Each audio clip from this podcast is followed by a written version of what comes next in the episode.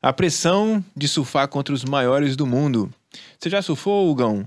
É, com algum pro dentro d'água? Você tava falando aqui agora, né? Cara, já tive algumas oportunidades de fazer algumas sessões ali com É meio- al- algumas estrelas e é um nível completamente diferente. é meio né? opressor, você fica meio assim, sem saber como é que pega as ondas, Na né? verdade, você, você sente uma coisa boa porque você tá vendo o espetáculo ao vivo, né? Do seu lado. Aí você, você deixa de ser surfista para ser espectador, às vezes, na sessão. Pois é, mas, É há, mas há aquela pressão, né? Lógico, pô, pressão sempre, porque né, o cara tá ali e você fala, bicho, tem que mostrar serviço. tem que mostrar serviço. Aí. Cara, é, e hoje a gente vai convidar, a gente trouxe uma pessoa aqui que tem surfado entre os melhores do mundo. Ele vai contar pra gente um pouco dessa experiência de surfar entre os maiores do mundo do surf. Então se liga, você tá no podcast mais surf do Brasil.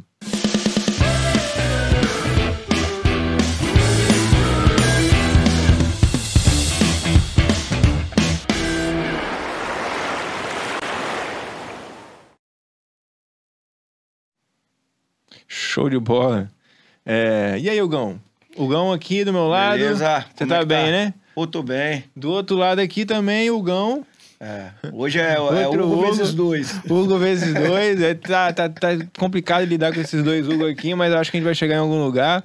É, Hugão, pra quem não conhece, tem um episódio dele lá falando da praia, da marca praia, da história, junto com os sócios. Vamos lá. Rony Mauro e Flávio Dente. Rony Mário e Flávio Dente. E o Gão aqui, junto com o Fabão, contando um pouco da história do surf capixaba. E, cara, tá muito massa. Assiste lá. Só procurar aí que você vai encontrar os episódios com eles. E hoje, o Gão, com quem a gente tá aí? Apresenta aí o nosso. Cara, hoje a gente vai conversar convidado. com um dos grandes atletas hoje, um, do- um dos nomes da atualidade, o Rafael Teixeira, né? Tá competindo aí com os melhores do mundo. Já correu etapa em praticamente todos os países do planeta, do países do mundo aqui, né? Em todo o planeta. Aham. Então, assim, é um cara que a gente tem muito orgulho de dizer que é capixaba, de tá, fica todo mundo na torcida. É uma das pessoas aí que leva a bandeira do Espírito Santo aí a- ao redor do globo. Irado. Seja bem-vindo, Rafael. Obrigado, obrigado pelas palavras, Hugo. É um prazer enorme estar aqui participando de um podcast de surf e ainda mais um podcast capixaba. Podcast Capixaba. Mas assim como você, é um podcast que só nasceu aqui. Mas, Ah, tá, é, mas tá verdade- se jogando pro mundo. É, com certeza. Eu digo a raiz capixaba. Exato. Ah, eu venho já há alguns anos viajando ao redor do mundo, seguindo o circuito mundial. E é isso, comecei aqui e agora já conheço praticamente o mundo inteiro. Massa. E tem um detalhe é, que aí a gente até vai falar um pouco aqui, que ele foi campeão da O'Neill Cold Water Classic em Santa Cruz, Califórnia. Um dos, dos campeonatos mais clássicos ali na Califórnia. E a gente vai falar um pouco sobre isso. Mas antes, eu queria saber que a gente tem uma pergunta clássica aqui do nosso podcast, que é o que o surf significa pra você? Minha vida. Cara, Simples assim. você já eu sabia acho que eu ia que perguntar essa? Não, Não, mas. Caraca, foi papo. Mas eu tenho bem claro na minha cabeça, eu acho que eu durmo e acordo pensando nisso, vivo isso, e é o que resume a minha vida. Que irado, cara. E como é que começou no surf? Você se lembra? Cara, começou, eu, eu sou do Rio de Janeiro, né? Eu vim do Espírito Santo com oito anos, Legal. e quando eu tinha sete para oito anos, um ano antes de vir morar aqui, eu era muito agitado, eu sou hiperativo, então minha mãe queria de alguma maneira buscar algum esporte que, vim, que viesse a, a me deixar mais tranquilo, a me cansar, na verdade, sendo um pouco mais direto Aham. e reto, para me deixar mais cansado, para chegar em casa e estar mais energia. tranquilo, justamente. E comecei no Rio de Janeiro, na escolinha do Rico de Souza, na Barra. Irado. Na época, a minha família tinha um pouco de uma crise financeira. Meu pai tinha vindo para o Espírito Santo, então eu só podia fazer uma vez por semana a escolinha. Uhum. Morava longe da praia, tinha toda uma logística para poder chegar, custo de gasolina, etc. Então eu comecei é, indo uma vez por semana, se eu não me engano, aos sábados ou aos domingos, na escolinha do Rico. E logo a gente se mudou para cá. É, é, começam, viemos para cá morando em Vitória Uhum. é, um pouco longe da praia, um pouco longe da Barra do Jucu, onde eu comecei a, a frequentar com mais intensidade a escolinha. Só que hum, a distância do Rio de Janeiro é muito maior do que a distância de Vitória. Então, é, na época não tinha tanto trânsito como hoje em dia, então eu conseguia sair de Vitória e estar na Barra do Jucu em 20 minutos.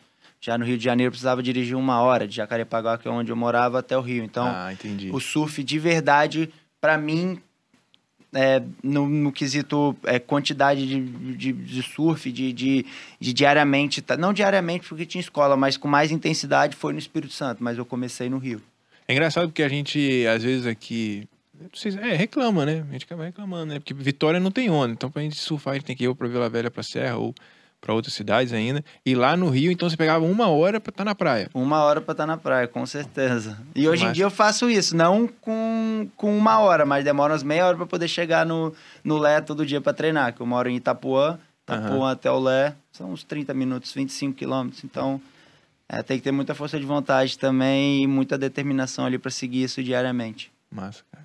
E aproveitando esse gancho aí, você falou que você nasceu no Rio de Janeiro, mas você veio para o Espírito Santo e hoje você compete pelo Espírito Santo, né? Como é que foi essa mudança? Quando é que você realmente abraçou assim, ah, agora eu vou competir pelo estado, agora eu vou, pô, meus amigos estão aqui, a galera tá me apoiando é daqui. Como é que foi essa, essa passagem, assim, esse rito aí? Não, na verdade é que eu, como falei anteriormente, o, o surf começou de uma maneira muito hum, tranquila, sem eu, eu ter a, a, a ambição de alguma coisa no Rio. Então, logo eu fui, eu vim para o Espírito Santo, foi onde eu resolvia levar a sério, onde, onde veio aquele gostinho maior de surfar. Então não, não teve essa. Na época eu tinha sete anos, então não, não teve essa época, ah, vou competir pelo Rio, não, vou competir pelo Espírito Santo. Eu vim para o Espírito Santo morar aqui, realmente levei o surf mais a sério aqui. Então quando veio as competições era do Espírito Santo. Sim. A única coisa que tá do Rio de Janeiro é a minha infância do, do, de quando eu nasci até os sete anos e minha identidade que diz que eu sou natural do Rio de Janeiro. O resto é, é capixaba 100%. Massa. E como é que virou essa chave da, da competição, assim? Você lembra? Cara, eu comecei a surfar na época. Eu comecei a surfar na mesma escolinha que o Christian é, é, participava também. Era uma Ah, é? escolinha para as pessoas carentes da Barra do Jucu. E eu comecei a, a gostar daquilo, sabe? O Christian eu comecei um pouco mais tarde, comecei com 7, 8 anos, o Christian já ia desde os 3. Aham. Então você vê um, uma, um- uma pessoa basicamente da sua idade, ele é um pouco mais velho que eu, acho que ele é um ano mais velho que eu. É, mas puxando o nível, vai te puxando. Então aquilo ali foi me criando gosto, foi me criando vontade. Eu, eu queria poder evoluir, queria estar surfando igual as pessoas mais velhas estavam surfando. Então me criou aquele gosto, me criou aquela vontade e eu, com o apoio da minha mãe, eu deslanchei e fui seguindo o passo a passo. E a competição? Quando, quando que entrou no- na sua vida a competição?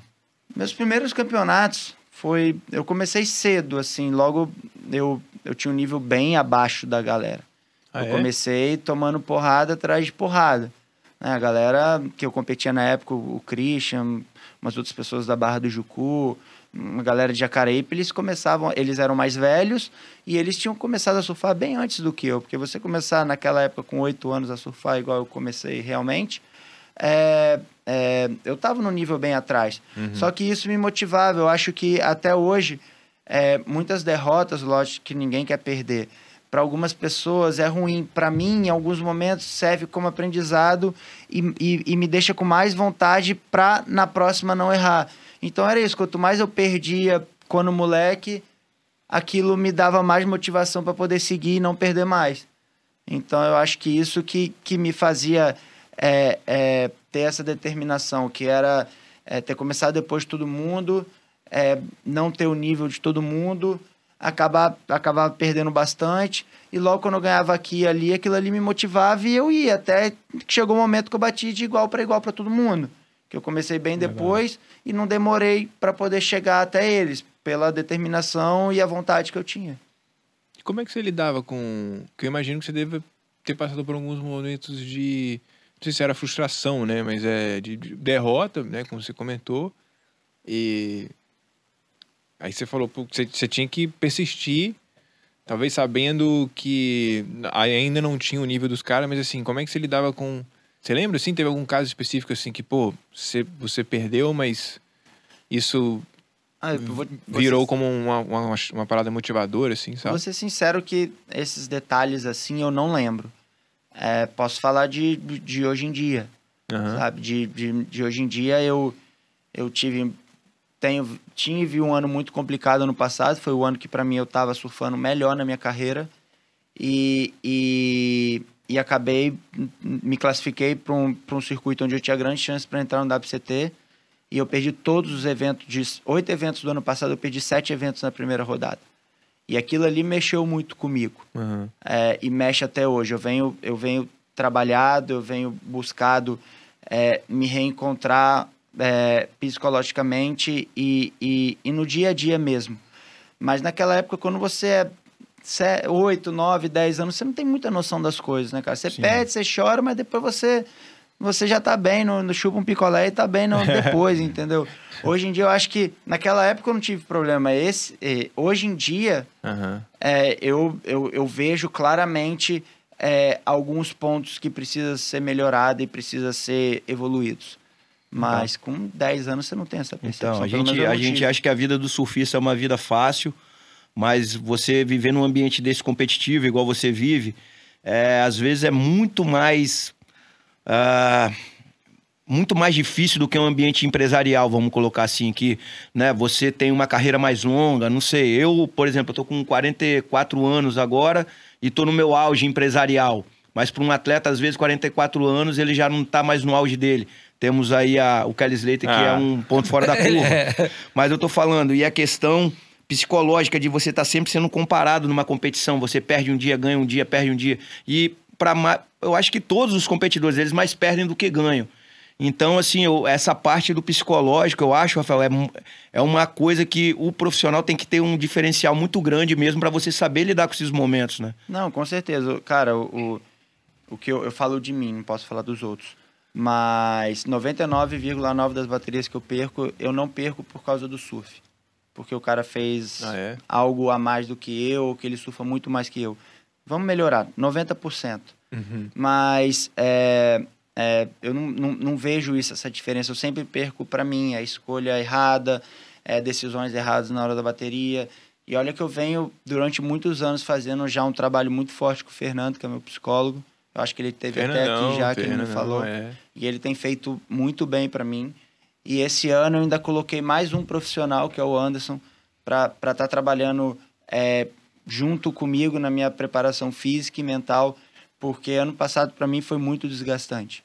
Foi, eu cheguei em casa depois da Europa já completamente desgastado, tive força, tive apoios, fui para o Havaí, foi o melhor evento que eu surfei, mas também perdi na primeira rodada e, e voltei, sabe, sem a mínima vontade de surfar é, amando o esporte tudo, mas eu não tinha vontade de, de surfar porque foram frustrações muito grandes é, nesses quatro eventos, por eu ter me preparado muito, por ter abdicado diversas vezes da minha vida pessoal, é, antigos relacionamentos, tudo para poder viver aquilo ali e, e conquistar o meu maior objetivo. E você abdicar de tudo e chegar e, e não conquistar é uma coisa, mas não conquistar e da maneira que aconteceu foi muito difícil para mim. Então, é, mas eu me reestruturei, eu, eu procurei pessoas que poderiam me ajudar, é, é, me juntei com pessoas que iam me levar para cima e hoje eu já estou no caminho de novo porque o circuito já começa agora em março. Então, é, no mundo do esporte é isso, ficam os fortes. E eu tô forte o suficiente para poder seguir e, e, e continuar a busca do sonho. Irado, eu acho que é esse Pois é. enfrentamento, né, né, Hugo, é o que leva a gente pra frente, porque existem fatores que não estão, às vezes, nas nossas mãos, né? Ainda mais no surf, que é uma coisa muito incerta. Às vezes a onda vem pro seu adversário, às vezes você erra uma manobra que você costuma acertar, então... é, eu, eu vejo, eu acompanho muitas etapas, eu vejo muito campeonato, vejo vários, todos são muito talentosos, a diferença é muito é mínima, né, cara, entre um praticamente estão todos no mesmo nível, então o que vai definir e, o surf eu vejo que diferente de outros esportes é muita gente querendo, é bateria é muito complicado mesmo. Eu compararia até com tênis, assim, que tem aquele monte de atleta e você tá sempre enfrentando um, um até você chegar pra você ganhar. É muito complicado mesmo. São detalhes. Não é igual um jogo de É, futebol que você tá detalhes. correndo, tem, tem 10 correndo com você, tem um, você tem um grupo ali te ajudando. É uma coisa muito individual e sem contar a questão da natureza ali, da onda, o vento, né? A então, própria onda, né? A questão da natureza é muito importante. A onda vem pra você, não vem, tá Exatamente. naquela hora ali. não, a é, gente- não, é, a não é igual pra todo É. mundo. A onda do cara é melhor. Você tem que pegar uma onda pior, fazer uma nota melhor que a onda do cara que é o melhor. O mar muda. O mar muda de uma hora pra É. outra. Então, assim. Mas eu acho que o a grande coisa, Rafael, é que no caminho você tá vivendo isso tudo, cara. Com Hoje você é um certeza. cara que você tem experiência, conhece o mundo inteiro. Você, pô, conhece uma galera aí, né? Os melhores do mundo. Seu nível de surf é o nível que, pô, eu gostaria de ter um nível de surf, independente se eu fosse competir ou não. Pegar uma onda e quebrar igual os caras. Eu, eu digo que se eu fosse pedir pro Eugênio três pedidos, cara, um ia ser saúde, O outro, sei lá, paz mundial e o terceiro é ser pra surfar igual um profissional, porque deve ser bom demais você chegar em qualquer mar no free surf é arrebentável. Se destacar, né? Se destacar e surfar, uma onda bem surfada. Não, com é. certeza. Eu sou, sou muito feliz daquilo que eu faço e eu acho que isso é muito importante. E outro ponto é que eu consigo viver do meu esporte, que eu acho que, que hoje isso me dá muitas forças também, porque eu vejo a dificuldade de muitas pessoas hoje em dia no meio do esporte, principalmente aqui no Espírito Santo, que a gente não tem muito apoio. A gente tem grandes empresas que que boicotar não é a palavra, mas que não apoiam o, o Aham. esporte. Não digo só o surf, não, digo o esporte em geral. Uhum. É, você vê, a gente é carente de ídolos, né? O esporte capixaba, ele é carente de ídolos. A gente tem o Alisson, a gente tem a Natália, outros que não tá passando na minha cabeça aqui, mas se você for comparar com outro estado, o outro estado tem 10, 20 vezes mais pessoas que aqui, né? A gente tem o Richarlison do futebol também. Mas eu acho que, que, que o, o esporte capixaba ele é boicotado pelas grandes empresas que não valorizam. Eu acho que no meu caso eu sou exceção. Eu sou feliz por isso. Eu tenho minha prancha, graças a Deus e pelo meu trabalho, pelo meu comprometimento, preenchida. Uhum. É, e isso é muito importante para um atleta. Você ter a tranquilidade de chegar e só fazer aquilo que você tem que fazer. né? Tem muitos atletas que vão, não tem para onde ir, não tem o que, dinheiro para comer, tem que dormir ali, ali, de favor. Então, isso não existe. O cara tem que ser extra, extra, extra, extra forte para poder isso dar certo, senão não dá certo. Então, eu acho que, que, que, que o esporte capixaba em geral, qualquer esporte, se tivesse mais apoio, com certeza gerariam mais ídolos. Rafael, você falou que começou a surfar há sete anos ali e competir. E os resultados, assim, eles começaram a aparecer? Foi a partir de qual momento você começou a se destacar em um dos campeonatos? Campeonatos que, que assim, que- que, você tem uma melhor lembrança? Disso, assim, na sua fase inicial, Inicial. né? Essa Ah, trajetória sua de campeonato. Minha fase inicial, eu comecei. Na época não tinha, não tinha as categorias que tem hoje, sub-10, sub-12, sub-14. Então eu já comecei na Mirim junto com a galera que era 5, 6 anos mais velhas que eu. Né? Então ali os resultados não vieram, mas logo começaram a aparecer aqui no estado. Fora do estado tinha essas categorias. Então eu ia, eu, minha mãe, a gente ia com o Christian, com o pai do Christian, rachava gasolina, ia para o Rio competir os campeonatos que tinham as categorias de base. E ali eu comecei a, a poder competir com a galera da minha idade, 10, 12 anos, e ali os resultados foram aparecendo. É, sempre na sombra do- dos melhores do Rio, sempre na sombra do Christian, mas sempre é, saía os resultados ali, faziam uma final, faziam uma semi e tal, que para mim já Uhum. tava bom, por, porque aquilo ali era muito novo para mim. E logo, quando chegou na categoria sub-12, eu consegui chegar de igual para igual para todo mundo e vencer. Ah. Eu lembro o ano que eu fui campeão carioca, morando no Espírito Santo, fui campeão do ranking. E aquilo ali despertou um, um, um clique em mim, né? Porque aqui no estado a gente não tinha as categorias, então era muito difícil você competir com uma pessoa de 5, 6 anos é, mais velha que você. Mas no Rio, eu vi, pô, eu tô no Rio, é o centro do surf. Eu consegui bater de igual para igual. Eu consigo Legal. bater de igual para igual pro Brasil. Então, fui por três vezes carioca no Rio, campeão. Aí, logo aqui no Espírito Santo, começou a surgir, devido a esse sucesso meu e do Christian no Rio, as categorias de base. Fui campeão em todas as categorias aqui, acho que já fui 10, 12 vezes campeão estadual capixaba. Com, com 16 anos, fui campeão de uma etapa profissional, na verdade, campeão capixaba profissional, com 16 anos, competindo com os melhores do estado na época: Michel, Leandro, Diogo. Então, aquilo ali foi, foi só motivando e dando forças para chegar onde eu cheguei hoje né?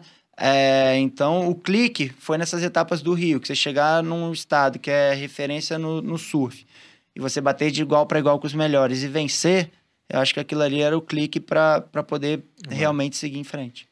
E, com quantos anos você tá? Desculpe aqui a pergunta. 28. Tá, então. Por que não? Eu posso, né? Do alto da minha idade, eu posso perguntar. 28 anos. 28, então, tá assim, É. tá novo, tá novo, tá novo. Tem, tem, tem uma carreira pela frente. né? Tem, o auge do atleta É, é, 25 a 30, né? Pois é, eu cara, acho que eu tô no meu também. auge, tanto físico, É tanto é, na prática, e tô chegando no auge do mental. Do É. mental, digo que ainda eu não tô 100%, Depois da mas eu barreira, vou chegar. depois da barreira, que você superar a barreira aí do ano passado, né? Com Inclusive a gente, certeza. vai, a gente vai falar um pouco disso, mas antes eu queria é, comentar um negócio que eu achei até interessante, né? É que você falou que sua prancha tá é, é, cheia de. Enfim, tá Tô cheia de toda ocupada. parceiros, É. apoiadores e tal. É, isso, isso eu vejo como uma coisa que é diferencial sua. Você está sempre muito envolvido com as Sim. marcas e, e, enfim, retribuindo, é, ajudando realmente os parceiros. E aí eu queria entrar nesse assunto, até, até para saber, é, talvez, o que, que você acha que você faz de diferente para conseguir é, esse tipo de, parce- de parceria, que não é muito comum, às vezes, no surfista, como você mesmo falou, é, falta muitas vezes o investimento das empresas. Mas antes eu queria falar dessas belezuras aqui que estão aqui atrás da gente. Não é não, Gão? Pô, duas naves, E aí, né? você falou que queria aprender. O, o, o desejo do gênio lá era pegar onda igual, igual o. Ítalo. Mas e a pranchinha do. do ele- não- Rapaz, com certeza uma, uma prancha boa já vai ajudar a sua performance, né, cara? É. Já é, né? A prancha boa já é um incentivo pra você ser um cara, um atleta melhor. Então, É, uma prancha boa, uma onda boa. É. já, já ajuda um surf bom, já melhora, já melhora a gente um pouquinho. Vamos refinar, tem que ser uma prancha adequada. Porque a Adequada, prancha pode exatamente. ser boa lá pro Felipe Mas Toledo, pro. Rafael Teixeira, mas pra mim, pra eu, você eu- eu- é. eu vou sentar e vou ficar É, assim, ó. E a prancha não é tudo também, não. Se É, o cara não né? ajuda, também não tem milagre. Se o Mas- cara não rema, não tem jeito. né? Essas, essas duas pranchas aqui, uma prancha preta aqui do Ítalo, as duas são do Ítalo, né? A- É. Essa do Ítalo tem até a dele ali, é, que ele usou nas Olimpíadas, e essa aqui atrás de mim é a original dele. Eu acho que não sei se ele usa até hoje, É. mas enfim, você consegue comprar as duas lá na cabanasurf.com, entrega para qualquer lugar do Brasil, as melhores pranchas do mundo, inclusive do- dos melhores E como do eles, mundo. eles mesmos falaram aqui, a questão de você ter um direcionamento que é Exato. legal, né? Você conversar com um profissional, ele vai te passar a melhor É. prancha. E isso o pessoal da cabana sabe fazer, porque, como foi ressaltado aqui, às vezes não é a prancha, mas vai ter uma prancha certa pra você que talvez não seja É. certa pra outra pessoa. E Perfeito. lá eles vão saber te, indi- te indicar as melhores pranchas. Melhores pranchas para você, para o seu momento ou para o mar que você está pretendendo surfar, né? Exatamente. Então lá tem as melhores pranchas dos melhores surfistas do mundo. Estão lá e é só acessar cabanasurf.com. Não é não, Hugão? Ou se não, ir lá na loja também, né? É, se você é daqui de Vitória é, assistindo, aí, Espírito vale Santo. Cabana. Cabana, você vai lá tomar um café que você vai sempre curtir a vibe de lá. É, E aí, Rafael, eu queria trazer esse ponto.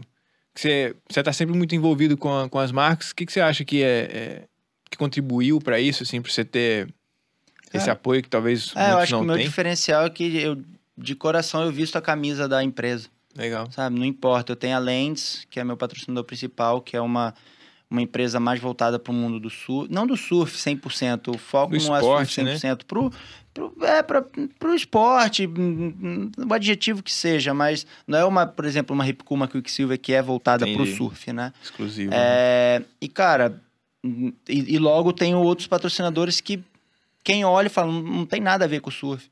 Eu tenho patrocínio do restaurante mexicano, eu tenho patrocínio do Motel É, Tipiti. Motel né, Tipiti. eu tenho do Raiz Foods, que é uma plataforma virtual de, de alimentos perecíveis e não perecíveis, que aí tem um pouco a ver com esporte, boa alimentação e tal. Pô, Tenho do Fábio inclusive, Mendonça hoje, Te também, interrompendo, é o dia do menu Tipiti. degustação lá do... do Los Chicos. Hoje é o Menu dia do menu degustação. Eu recomendo, porque eu fui lá com minha namorada. E eu já Hoje vi é ele lá. Hoje é uma quarta-feira. Então, Eu já qualquer vi ele lá. quarta-feira que as Toda quarta-feira tem o menu degustação que você, Então, você E toda menu terça tem taco. Taco Tuesday. O cara, abri, o, cara, o cara abraça a, Não, eu tava lá no mesmo, né? domingo, e vou lá, tudo. saindo daqui eu vou Pô, passar mas lá. também que não É. tem um patrocínio de comer mexicano, Podia- cara. podia mandar eles caramba. trazer. Cara, mas são poucos que dão valor. Tem gente, Hugo, que, que eu acho que é o meu diferencial. Eu Inclusive, quando eu fui hoje, lá, eu encontrei você Foi, Rodrigo eu lembro Cardoso. até hoje que umas, um, um dos do funcionário, não, o, o marketing do Los Chicos, ele falou pra mim uma vez. Ele tem uma empresa de marketing, ele atende várias empresas. Sim. Isso ele pode vir aqui e confirmar. Ele falou, Rafael, cara, eu fico de cara com a sua preocupação e com a sua disponibilidade de produzir conteúdo. Se eu tivesse cinco empresas, eu te colocaria nas cinco.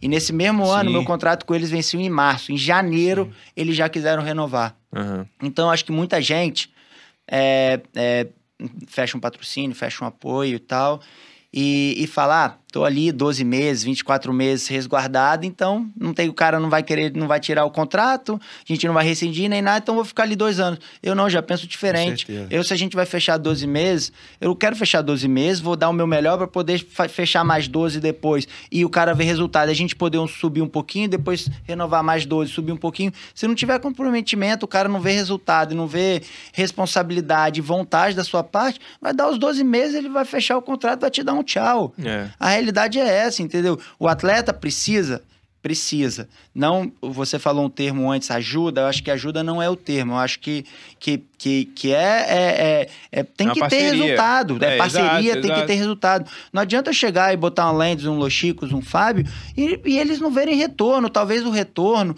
não seja nem financeiro, porque isso é difícil você é, ver Mensurar, esse é. retorno. Mas se, se hoje em dia eu chego no Los Chicos, eu vejo que o público tá muito diferente do que era. E eles conseguem ver isso. Então, é o Rafael? Não sei, mas ajuda? Pode ajudar, pode estar ajudando.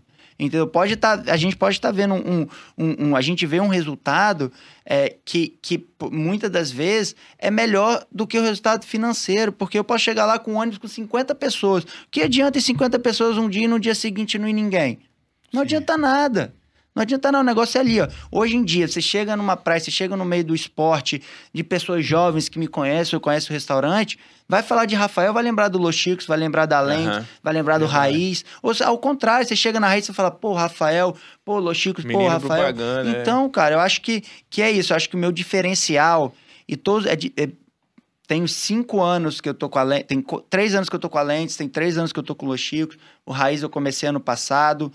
É, é, e, e nenhum desses, desses anos mencionaram, não, cara, putz, não dá. A gente enfrentou pandemia. Na pandemia com a Lentes Pride, é, é, eles ficaram fechados dois meses e tinha amigos meus querendo comprar, comprar roupa e tal, a loja não podia abrir. Eu botei, eu botei as roupas no meu carro e levei até eles. Uhum. E levei até eles. O Los Chicos, restaurante fechado, eu falava, não, galera, vamos produzir e tal. A galera desanimada, né? Todo mundo gosta de um restaurante aberto e tal. Eu ia lá, falei, não, vamos produzir aqui. Jogava a cadeira para um lado e pro outro, tava tudo tumultuado porque o restaurante estava fechado. E a gente gravava sobre o delivery. Então, eu acho que, que o diferencial é esse, cara. Legal. Você tem que... Se você não vestir a camisa e se você não honrar aquilo ali, se você ficar na zona de conforto, falar, não, eu tô 12 meses, beleza. Cara, não tem jeito, vai chegar os 12 meses, o cara fala, putz, tchau. Ah, É comprometimento, cara. ele ficou como é ele falou. comprometimento. A, a. Eu acho que o empresário hoje em dia também nem tá preocupado com o resultado de campeonato. Não. Ele tá Não. preocupado é, é se justamente É o cara tá dando valor pra sua empresa, se o cara tá assim, se colocando à disposição da empresa. Eu acho que esse é o diferencial que a empresa quer ter do atleta. Não é se o cara ganhou um campeonato ou não. É se o cara tá marcando, é se o cara realmente fala bem da empresa, se ele realmente veste a camisa.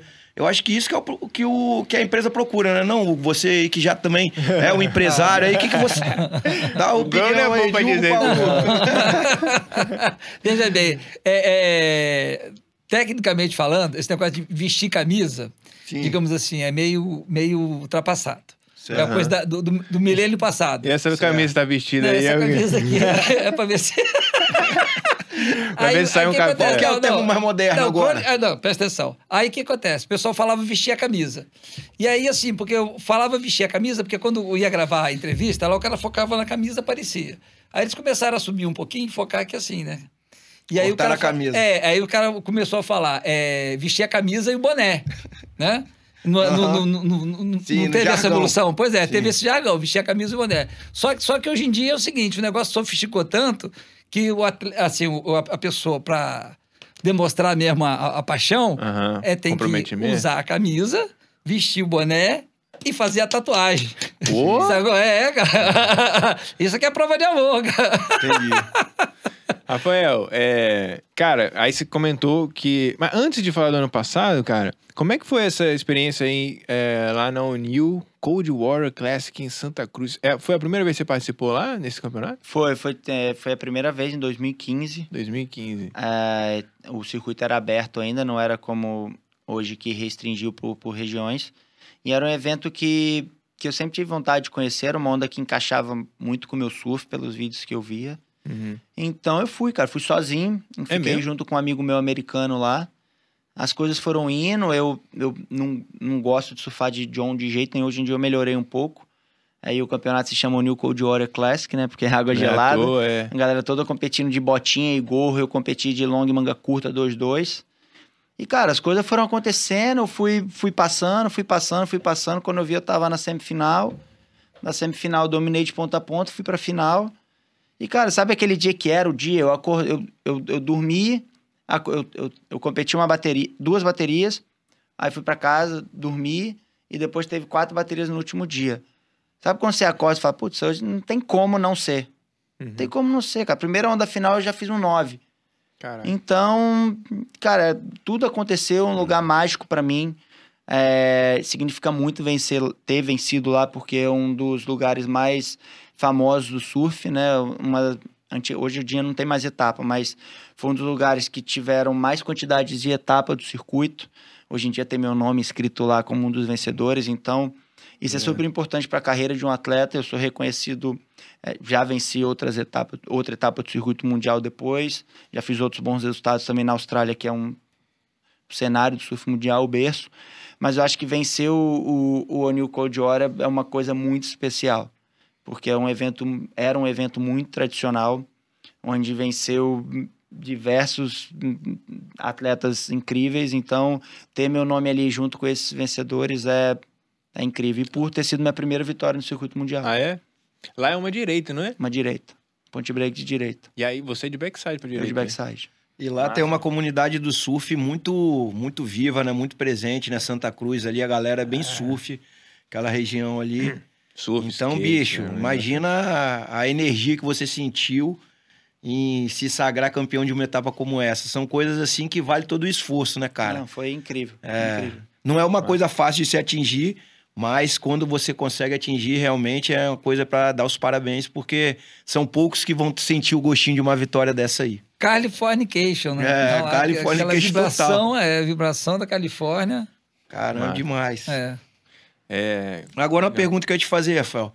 Você também, você tem a Lands Pride, que é uma marca né, que é ligada a esportes. Lands. Lands. Não é você mais. tem a Lands, que é ligada a esporte, né? Já tem, ela- eles vêm do surf, né? Os donos também são surfistas. Mas você pega esses outros patrocínios que não são do surf, como você falou. Você acha que também o surfista peca, às vezes, um pouco em ele ficar focado em patrocínios de surf e não buscar é, coisas fora, assim, da, da, da, da realidade dele? Você é- Porque, às vezes, eu acho que as pessoas procuram muito ali, todo mundo vai no mesmo lugar, mas o cara não... Qualquer pessoa pode patrocinar um atleta, É, não não, precisa ser uma qualquer marca, de marca, surf, pode ser uma qualquer marca de marca. parafuso, pode ser de uma marca de... relógio, Aí, É, o Ítalo tá de pneu. O É, Ítalo tá com de gente, ó. pneu.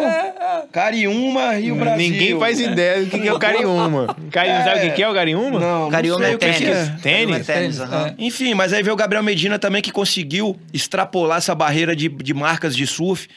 E o que, que você acha disso aí? Cara, eu acho que, que esses atletas principais, o Ítalo, o Gabriel, o Felipe, trazendo, é, trouxeram esse- essas marcas fora do surf para o mundo do surf. Porque antigamente é, o surf tinha muito preconceito, né, cara? Meu pai mesmo tinha preconceito com surf. né? Ele não via o surf como um esporte. Então, é, as grandes empresas não investiam. Antigamente o surf era só das, das surfwares. Né? Querendo ou não, hoje em dia continua assim, mas logo já tem apoiador, já tem uma Jeep, já tem uma Corona, né? já tem outras que eu não, tô lembrando agora, mas é, Gillette apoia no Brasil. Então, a Oi, são empresas gigantescas fora do surf que estão vindo para o surf. Então, isso está ajudando também. Não é fácil você- chegar numa empresa que não, não tem nada a ver com surf e você mostrar o surf para eles. E eles verem, pô, por que, que eu vou investir se só o Surfware investe? Né? Então, hoje em dia, muitas empresas fora do surf estão vindo para o surf e estão se tornando as principais apoiadoras, muitas das vezes. Então, agora ó, a gente vai ter circuito mundial, o Banco do Brasil apoiando. Né? O que o Banco do Brasil tem a ver com o surf? Nada, mas todos os surfistas precisam de dinheiro, todos os surfistas têm uma conta, né? todos os fãs têm uma conta. Então, se você for olhando, pô, Los Chicos, Los Chicos é comida mexicana. Todo atleta precisa de uma boa alimentação. Né? E tem os fãs que gostam de, de comer num bom restaurante. Sim. O Raiz Food é uma plataforma é, de, de, de alimentos perecíveis e não perecíveis. Os atletas precisam de uma boa alimentação. Os fãs, os familiares, os amigos também. Assim como o Fábio, meu fisioterapeuta, assim como a Lens, que precisa de roupa, praia, que é a sua marca. Então, o Tipiti. Pô, o Tipiti não tem, não é uma super... Mas, É cara, interessante. a galera Bons momentos. a galera pô. gosta de Tipiti Tipiti, é- é- casal, é visionário. seja casal, seja hum, que aconteceu no momento e tal. Galera vai, galera precisa de um lugar pra ir. Pô, Tipiti por que não? Até mesmo um momento, não, porque... E lá é- no Tipiti tem diversas mais. suítes, suíte Maldivas. É, cara. Pô, quem você não Cara, foi pra o Maldivas, cara vai na vai- Maldivas. Nada Tem a suíte de chocolate que vai inaugurar Talvez agora. vai ter um tubo lá melhor que o tubo da Maldivas. Não, mas tem o jet ski. Tem uma que tem o jet ski. Tem uma que tem o jet ski. Como assim direto? Pô, você não acompanha meu Instagram, você não sabe. vendo? Não, pô, acompanho, pô. Mas essa daí eu tô sabendo, não. Dentro da suíte do suíte tem um um jet- jet ski. Caraca, Jet vai ski fazer um Tom mas Yair pra subir de onda grande, suíte de. Maldivas. Pô, você, você não tem condição de ir pra Maldivas e tal, você gostaria de conhecer? Vai na Vai lá, tem tudo. E assim, é, é, no- no- no- nem sempre é um lugar assim pra, pra, para aglomeração, para confusão. Às vezes tem, tem pessoas que, que, que frequentam, porque Sim. quando querem uma, uma determinada paz, assim, quer ver um jogo de futebol, entendeu? Sim. Todo mundo. O quê? No, no motel? É, cara. Isso aí a gente é. tem que chamar o Netinho, que ele tem cada cara, história, o é Netinho pode ser um cara, convidado. É, normal, Tá é, rapaz, você, assim, até mesmo você quer ler uma coisa, quer estudar, quer, quer focar no negócio, meu irmão, ninguém vai te perturbar lá, cara. Sim. Você quer ver, quer ver seu jogo de futebol lá, Sim. criançada em cima, até, até, até a etapa do, do Mundial. Vira um hotel, exatamente. É, é um lugar de, de paz, tranquilidade, passar É, uma noite, entendeu? tipo isso. A coisa tá, tá, tá, tá puxando um pouco pra hotelaria também. Sim, não, é, sim. não é mais aquela É, porque motel, coisas- no, é. pros, pros americanos, é hotelaria, Ó, né? é isso aí, não tem cara. a palavra Mas- motel como... Pulando, é, só pra- pulando do, do motel. Pra lá. Pula, pro- não. Aqui, ó, pro, pro O2.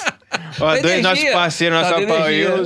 Você tava, né? Junto não, você tava não. Não, tava não. Cara, hoje eu experimentei aqui o pré-surf. O pré, esse pré-surf é o primeiro pré-treino exclusivo preparado para surfistas. Você lê aí tudo que tem, tem, tu, tem vários benefícios, cara. Laginina, É preparado especi- especificamente para quem pratica esporte é, ao ar livre e principalmente para surfistas, porque a gente fica muito tempo às vezes sem, sem beber água, é, muito músculo, enfim. E, e principalmente hoje a gente foi surfar, fui surfar, tomei ele e, mano, tô de boaça. O, o grande problema, eu acho que eu tinha, inclusive eu falei com o Paulo, eu falei com o Paulo, ô, Paulo, eu quero. Pô, a gente podia unir esse pré-treino que ele já tinha com algumas outras coisas. Aí tem a questão do, do protetor solar. Com uma coisa que eu sempre chegava em casa depois do surf e ficava aquela liseira zona. Sabe como que é? Que você não consegue. Mesmo tomando café, você fica meio assim, meio. Calma, negão. leseira. leseira. Tá ligado ou não? Não, Você não sente isso, não? pula, pula. Você sente ou só eu que sinto? Não, lógico que sente, você surfou o dia Depende da inteiro, né, cara? Não, acorda cedo, é. aí pega Se for pra carro. regência, então você não aí, não, regência, aí você Aí você tem esquece. aquela lenda, a que gente testar. vai duas horas no tamanquinho, tá? Você volta duas horas, mas volta arrasado. Tem que testar em regência, mas esse é o fato, cara. Eu tomei hoje e eu- o grande lance dele é que ele não é aquele boa, aquele negócio que você fica com os olhos arregalados e, e, né, suando, não. Ele é, ele é, ele é é mai- menor nível, mas também é mais constante. Hoje em dia era 4 horas, 5 horas da tarde. Não, eu mesmo tenho Eu problema de cãibra, cara. caramba. É eu mesmo? tenho problema muito de cãibra. Então, Inclusive, eu tô pra fazer uma manipulada aí que é magnésio. tem protetor solar oral. Você Sabia toma dessa? o- Ah, é? É. já Sabia, tem, Rafael, tem, questão. Não, de ele- suplementação, você faz suplementação? Cara, não. Como é que é? inclusive, Nada. o- inclusive eu recebi aqui, ó, o, o- aí, ó, ele acabou de me avisar aqui. Nossa, essa foi bem feia, né? Que vai ter um- uma, eu não sei aí, ele vai liberar uma parada aí pra você, pros Ah, é? convidados de hoje, é. Vai entregar Opa, lá na tua casa, é. opa, tá o? Cruz Roxo eu já não sei, não, pra vocês dois eu já não sei. Deixa pro atleta. Não, já vou deixar Pro um, convidado, um eu recado pra ligado. ele que eu não tenho patrocínio de farmácia e manipulação. Se quiser, manda meu projeto também, não tem problema não. Então, mas aí que eu Boa, acho boa. maneiro, porque Não, ele vai a assistir, vai gostar. também, A cara. venda, aonde? A venda é na. Aí você entra aqui, vai estar o link aqui embaixo. Tá. Aí você fala com o pessoal, eles entregam pra todo o Brasil. É aqui Capixaba também, mas é igual aqui nós, é igual o Rafael, é pro mundo, mano. Terminando aqui, não tem o nada, WhatsApp dele já não tem nada pra projeto, a gente Capixaba, não. Aí Não, testa lá e depois você me fala. Lógico. Não, mas eu acho que essa questão da suplementação, eu, pelo menos, eu gosto, gosto muito dessa questão. Eu acho que isso vai levar o esporte a gente ca- ficar cada vez mais tempo praticando, né? Você tendo essa tecnologia, esse eh, tá É. sendo estão sendo feitos muitos estudos. É. Eu, por exemplo, como eu te falei, eu tenho muito problema de câimbra. O cara já me falou: "Ah, não comer potássio não tem nada a ver, é magnésio com não sei o quê". O cara vai estar até para manipular uma fórmula pra mim pra eu ter menos câimbra, assim, que é uma coisa que ex- me assola muito. Boa bem você falado isso. Porque se você entrar em contato lá no WhatsApp com os caras, você vai falar, Ken, então, eu tenho um problema com cãibra. Aí o, o Paulão, que é surfista, Dentro da É. fórmula já vai colocar ele vai chegar, ah, então, ó, problema. o que vai ser bom vai ser isso. Cara, isso aí tem uma caralhada de coisa, mas entra lá em contato, você pode fazer personalizado se você quiser, mas é o único produto, é, foi o com- combi- é, como é que fala? Sim. Collab. Foi uma parceria aqui, Cultura Surf e O2, o único hein? pré- pré-treino para surfistas. Você só encontra lá no O2, entra em contato com eles lá, peça já o seu. Tô parecendo aqueles vendedores da, da, da maquininha. Mas não é? Mas, é, é, agora vamos falar daquela maquininha lá que eu esqueci É, o nome. agora eu vou fazer o É. Vamos lá. Mas, o Rafael, cara, eu queria entrar no, no ponto do ano passado, né, velho? Você falou que foi um dos anos mais difíceis. Você teve. Eu, eu vi um vídeo, acho que você falando de 2000. E, ano passado foi 2021, né? Foi. Você- em 2019 você teve um ano difícil também, né? Não, na verdade, em 2019 começou incrível. Não, 2020. 2020. 2020 começou muito bem pra mim. É, foi meus melhores resultados. Eu comecei. É, eu fiz um quinto no Marrocos, um evento de 5 mil pontos, e logo fiz um terceiro na Austrália. Massa. Então eu comecei o ano entre os top 20 do mundo, né? E logo veio a pandemia. Depois desses Ah, dois eventos vieram a março. pandemia. É, e aí a Quebrou um gente pouco o ritmo ali. Quebrou, né? a gente ficou é, um ano e meio até voltar. A gente ficou de março de 2020 até o outro campeonato que eu competi foi a maio de 2022, 2021. 21, aham. Isso. Então, eu, tipo assim, eu vivi todo esse um ano e meio ali, pô. Tô, não sei, a gente não sabe, incerteza, não sabia o que ia acontecer, o que estava acontecendo, se ia rolar, se não ia rolar e tal. E eu ali em 20 a um pé de de, de tá, né? Então aquilo ali foi muito na minha cabeça, sabe? Eu me motivei muito com aquilo, treinei muito. Eu lembro que eu saí da Austrália, depois do terceiro eu tava indo pro Barbados, pra uma etapa em Barbados Super Bowl. E na época eu tinha um relacionamento na Espanha, eu parei na Espanha, e da Espanha eu ia pro Barbados. Eu tava no aeroporto de Madrid, foi quando, falando com o meu antigo relacionamento, ela também competia, ela falou, cara, eu acho que não vai rolar. Falei, que? Que não vai rolar? Eu tinha, ido no, eu tinha ido de manhã tomar café num bar, que é muito tradicional lá na Espanha, você tomar café no bar. Ah, é? E, e a galera meio assim, meio que não falando nada, todo mundo normal e tal. À tarde eu fui almoçar no mesmo lugar, o clima já mudou. Já tava a galera falando, vai fechar, vai fechar, último dia, último dia, último dia. Eu falei, cara, que loucura. Como que vai fechar? Eu tava aqui de manhã. Cara, foi literalmente um dia pro outro. Eu voltei pro hotel, falei, falei com, com, com a minha ex. Ela falou, cara, eu acho que não vai rolar, mas vamos seguir. Ninguém avisou nada pra gente ainda, a WSL não avisou e nada. Dormi. Meu voo era, era 5 horas da manhã. Meia-noite, eu não sei por que eu acordei. Na hora que eu olho o celular, tinha uma mensagem: todos os eventos da WSL tá postpondo, que tava cancelado. Eu falei, caralho. Opa, desculpa. Falei, caramba, o que, que eu faço agora? Liguei pra ela, falando, não, não sei se eu vou pra ir até sua casa e fico aí, mas aí depois não sei se eu vou conseguir sair pra voltar pra minha casa. Então, comprei uma passagem e voltei pra casa no mesmo dia. 5 horas da manhã eu tinha um voo pra Barbados pra continuar a vida de atleta. 8 horas da manhã entrei no voo e voltei pro Brasil. Fiquei um ano e dois meses 20 de sem março. competir. Por aí. Foi o Isso mesmo. O dia que fechou, de 19 Até para 20. maio de 2021. Até mais de 2022, aí 21. 2021, isso. Aí ficou naquela, o que que acontece, o que que acontece, o que acontece, o, o ranking continuou o mesmo. Aí eles restringiram pro ano passado para os challenge eventos, né? Que pegaram os 10 melhores de cada região da época. E eu tava entre esses 10. E foram onde? Zerou tudo e começou um novo evento com as quatro etapas. Huntington Beach, Portugal, França e Havaí. E, cara, eu treinei muito para esse evento, muito. Fiz preparação nova, fui para lugares novos. Bruno Cali, que agradecer muito, ele que me ajudou muito na minha preparação. Ah, Fiz um trabalho muito forte com o Fernando, fiz trabalho no surf e fi- tro- eh, renovei meus equipamentos. Estou junto com o Alexandre da Snap, que também está fazendo umas pranchas incríveis para mim. E, cara, saí, eu lembro, eu saí de, de- daqui do Espírito Santo com a certeza que eu estava preparado para chegar lá. E competi a primeira bateria do campeonato. Em Huntington Beach já foi a primeira. Não. Em Huntington Beach, do, do Challenge. Do Challenge, sim, tô falando do Challenge. Tá, mas, ah, é porque eu viajei então aqui. Não, do Em- Challenge. Em, maio, como é que. Em ah, maio era um circuito normal, era aberto. É, mas não aí você existia continuou, Challenge na época. continuou Não mandando bem? Não, é, acabou ali, o circuito ali Acabou. acabou, Quando só segurou Não, um em maio de ele voltou pro 2021. Challenge. Em maio de 20 2021 já Não, era. em 2020. Eu Tô falando, em 2020 Ah, tá, entendi. era o circuito aberto onde eu comecei com, comecei com quinto e um terceiro. quinto e Fiquei terceiro. em 20 do ranking. Aham. Parei em 20. Aham. O circuito parou. Só Aham. foi voltar em 2021, Aham. ano passado. Que não tinha, não, não podia mais, tinha vários países que tinha restrições, não podia voltar ao circuito da maneira que era. Você viajar para fazer 20 viagens internacional por ano. Não podia. né? Então, ele, o que, que eles fizeram? Restringiram para quatro etapas, que foram os Challenger, e pegando 10 melhores atletas de cada, de cada região. South América nossa, eu estava entre os 10. Ah. E fizeram, restringiram para 96. 10 Norte América, 10 Europa, por aí vai. Uhum. E me preparei muito para isso. Fiquei desde, eu lembro até hoje, desde que eu cheguei que o Hugo falou, dia 20 de março, eu treinei todos os dias que eu tinha treino. As academias estavam fechadas, os estúdios estavam fechados, eu treinando na minha casa, subindo e descendo escada, treinando no parquinho, treinando em casa, fazendo treino virtual, tudo. E, e, e tava 100% preparado. Mas eu não tava 100% preparado. Trabalhei muito psico- no psicológico, mas na hora que foi na prática, eu não consegui colocar aquilo ali em, em prática. Sabe? Eu perdi, Imagino. perdi na Califórnia, é, fui pra Europa, perdi na Europa, da Europa fui pra França, fui pra Portugal na Europa, desculpa, primeiro, depois continuei na Europa, fui pra França e da França pro Havaí. E, cara, eu tava 100% preparado em tudo, mas não consegui colocar em prática. Foi onde foi o meu erro.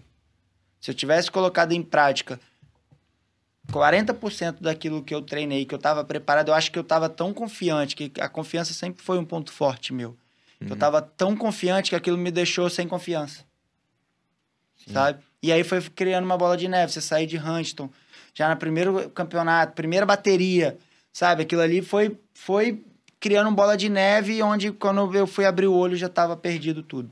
Né? Então, eu acho que, que além de, de, de, de. Não adianta você treinar um ano igual eu treinei, igual um, um louco, dedicado, focado, se você tiver dificuldade de colocar em prática. Então, é, hoje eu já penso de uma maneira diferente em relação a isso. Lógico que digo que foi bom passar por isso, não, jamais foi. Mas digo que, que, que isso me mostrou outros caminhos que eu preciso tomar para poder é, chegar. Não adianta só estar tá 100% preparado. Uhum. Você tem que estar tá 100% preparado e colocar 100% ali na hora, nos 30 minutos. Porque você, naqueles 30 minutos, se você está pensando em, nesse copo, já era.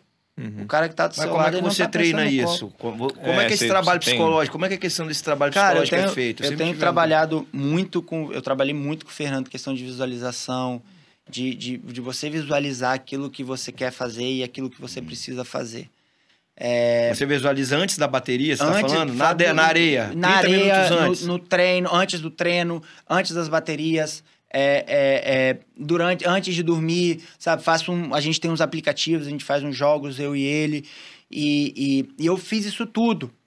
Só que na hora da bateria eu não conseguia colocar, sabe? Eu ficava Parecia muito que- disperso no momento. Aquilo, aquilo que eu treinava, na hora que chegava nas baterias, parece que aquilo zerava, sabe? Tipo assim, hum, o que, que eu tô fazendo aqui, sabe? Eu tentava voltar e os pequenos momentos que eu voltava para aquele treinamento que a gente tinha feito foram os momentos que eu consegui ir bem. Na França eu cheguei a ter, reagir à bateria, no Havaí eu já fui mais tranquilo e consegui mostrar o meu surf, que foi o meu melhor campeonato dos quatro.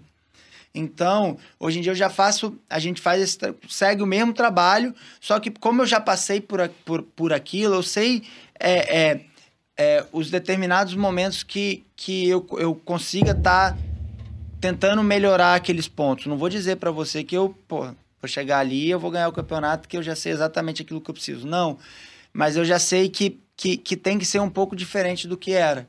E, eu- e intensifiquei esse trabalho. Intensifiquei com o Fernando, intensifiquei agora com o Anderson. A gente está fazendo um trabalho paralelo também, que está sendo bem legal. Então, tá indo pra praia comigo. Então, acho que, que juntando isso tudo, talvez vai... tenho certeza. E vou me esforçar para chegar na hora e, e, e botar aquilo ali 100%. Não precisa 100%, 60%, 70% em prática. Porque é difícil você, tá sem, você, você, você mostrar o seu 100% ali nos 30 minutos. Ninguém é muito difícil a pessoa mostrar. É, teria que ser uma É, bateria perfeita. 100% você fazer 210. Quantos anos tem pessoa que não faz 210 numa bateria? É. Mas eu acho, no meu ver, se você faz 2,7 nas baterias, você vai passar 80% das baterias. Sim. Se você fazer dois sets em todas as baterias que você participar, você vai entrar no CT. Então, é, dois sets é 70%. Então você precisa estar ali, 70%. Tem Legal. gente, você viu hoje no circuito mundial que, que tá lá. Não, jamais estou aqui para julgar alguém ou para falar mal de alguém. Todo mundo tá lá por, por ser merecedor, por ter trabalhado e por ter conquistado e ter sido o melhor ali naquele momento. Mas você vê gente que tá fora que surfa muito mais do que, do que os que estão ali sabe, que classificaram. Mas por que, que aqueles se classificaram e os outros não? Porque eles estavam mais preparados e estavam prontos para aqueles momentos. Sabe? Tem um monte de gente que fica falando, putz, mas aquele ali, pô, você surfa mais, não, ou ele, o Hugo surfa mais, não, o Lucas surfa mais. Mas e aí? Não adianta o cara só surfar. Não adianta só o cara só É, a surfar. bateria são 30 Se minutos. não tá bem, conta é- se ele não tá bem fisicamente, vai pegar um rally igual tava de 8, 10 pés, o cara vai ter dificuldade, o cara vai tomar na cabeça, vai ficar dando volta, vai ficar batendo inteira remando. Não vai adiantar em nada. O cara pode ser o melhor surfista do mundo. O cara pode ser um fenômeno. O cara, se não tiver, o cara pode ser um fenômeno. Se não tiver psicológico, esquece. Não- o talento dele, algumas vezes, raridade, sim, o talento vai falar mais alto. Mas o profissionalismo sempre vai ser sombra e vai ser superior. Tem algum surfista assim que você, você se espelha assim, você fala, mano, esse cara aqui, ele é um bom competidor. Assim, não é. n- Competidor, assim, é o cara que tem essa. De capacidade que você já tenha né? competido contra, assim. Cara, vamos, não, vamos não falar. Não vamos falar de famosos, vamos falar de quem Aham. entrou esse ano. O Callum Robson. Callum Robinson. É, o Callum Robson. Eu competi com ele diversas vezes, eu ganhei dele diversas vezes. E esse ano você via ele, depois do primeiro resultado que ele fez, você via ele, você falava, esse cara tá mente trincada, ele vai, É. tá? Ele, você que olhava pra ele? ele. O olho, Cara, assim, você era- vê o semblante da pessoa quando a pessoa sabe, tá com aquela confiança lá em cima. né? É difícil, igual eu, pô, perdi dois campeonatos de cara. É difícil ter, é, cons- conseguir essa confiança pro Aham. evento seguinte. Não é fácil. Entendi. Pô, você tá ali, porrada, porrada, porrada. É difícil você se reerguer, não é? É um processo, né?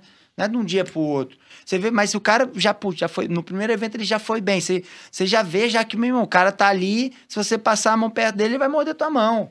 Entendeu? Aham. Então, ele, já o Jackson Baker, que é outro que entrou também, que, pô, eu ganhei diversas vezes dele. Acho que se eu perdi pra ele foi uma de dez. O cara tá lá. O cara não foi constante no ano, igual o Calum, Uhum. Mas ele chegou num evento e fez segundo, um resultado que o Calum não fez, mas fez segundo. Os outros eventos, acho que ele perdeu de cara, passou uma bateria.